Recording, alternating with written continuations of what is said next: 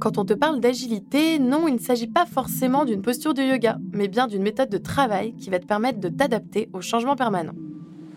Je suis Anaïs Kopman, bienvenue sur Entreprendre en vrai, un podcast créé avec Fiverr. En 3 minutes chrono, on parle de l'entrepreneuriat sans filtre.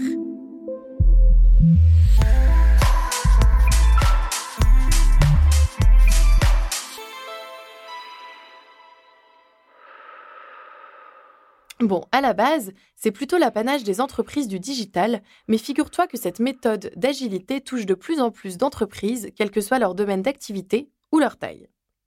Mais qu'est-ce que vraiment l'agilité? Le suspense a assez duré. La méthode agile consiste à placer la satisfaction du client au cœur même de ton entreprise. Concrètement, c'est donc une capacité à évoluer en fonction de facteurs extérieurs à ton entreprise, d'être souple et ouvert au changement. Si cela te rappelle la notion de flexibilité, ce n'est pas pour rien. Mais Karim Benhamer, enseignant consultant à l'école Grenoble-M, fait la distinction entre la flexibilité et l'agilité. Il explique que la flexibilité va de soi, puisqu'il s'agit de s'organiser autrement quand le contexte vous y oblige. L'agilité, quant à elle, est beaucoup moins naturelle. Elle consiste à changer sa façon de faire, mais également son comportement en fonction d'un contexte donné.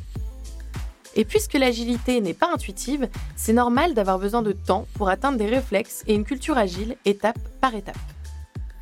Donc si tu veux que ton entreprise soit agile, commence par en adopter l'état d'esprit et fais-en une culture d'entreprise. Une culture d'entreprise agile revient à prioriser la satisfaction du client à la simple quête de productivité. Ensuite, et dans la pratique, cette culture devrait se retranscrire dans l'action puisque les équipes vont devoir apprendre à faire en fonction des clients. Dans cette stratégie, les clients sont rois. Voici ce que tu peux développer pour aller dans ce sens et gagner en agilité au max. En termes d'organisation, il faut que les membres de ton entreprise aient des compétences différentes et complémentaires pour être à même de répondre ensemble à un même projet. Concernant le rythme de travail, essayez de respecter des cycles courts de boulot pour réagir de manière super efficace face à la demande d'un client. On parle notamment de sprint d'une à deux semaines en général pour obtenir une première version du produit quasi fini à livrer à ton client. Niveau management, l'agilité nécessite d'avoir assez confiance envers tes équipes pour leur permettre une autonomie certaine. On parle souvent de management transversal. Et même en cas de manque de projet, je vous conseille à toi et à ton équipe de favoriser l'innovation au sein de l'entreprise, histoire de ne pas vous endormir sur vos lauriers et d'être toujours prêt à faire preuve de créativité au pied levé. Et dans le même sens, il ne faut pas hésiter à vous remettre en question face au changement constant de tout environnement de travail et des différents clients. De toute façon, que vous le vouliez ou non, vous serez amené à modifier certains de vos livrables à la demande des clients, alors mieux vaut prévenir que guérir, quitte à faire plusieurs tests avant de garder le meilleur résultat.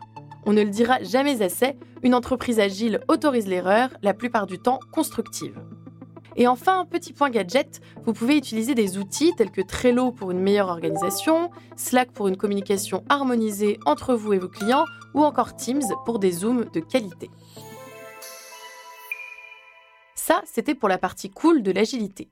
Mais aussi séduisante qu'elle soit, l'agilité n'est pas parfaite. Elle a aussi son lot de mauvais côtés et ça lui arrive d'être critiquée.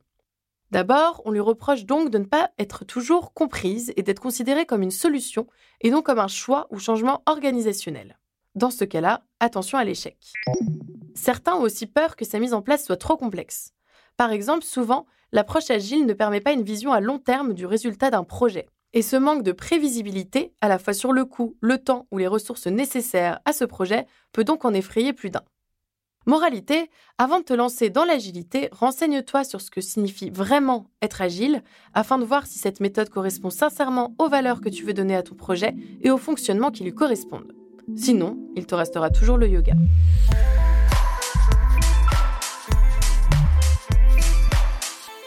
Entreprendre en vrai est un podcast Fiverr, la plateforme des services freelance aux entreprises en France et partout dans le monde. Il est écrit et présenté par Anaïs Kopman et produit par Bababam.